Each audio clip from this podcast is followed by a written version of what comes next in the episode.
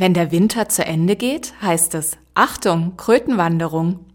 Mit den ersten warmen Sonnenstrahlen erwachen Kröten, Molche und Frösche aus der Winterstarre und gehen auf Wanderschaft. Sie wandern zu dem Gewässer, in dem sie selbst geboren wurden. Dort wollen sie ihre Eier ablegen.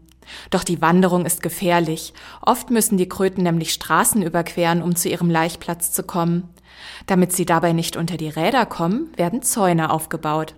Kilometerlang säumen sie die Straßen. Entlang der Zäune sind Eimer eingegraben. In diesen Eimern landen die Tiere, wenn sie versuchen, ein Schlupfloch im Zaun zu finden. Helfer überprüfen die Eimer mehrmals am Tag und kümmern sich um die Kröten. Sie bringen sie sicher auf die andere Straßenseite.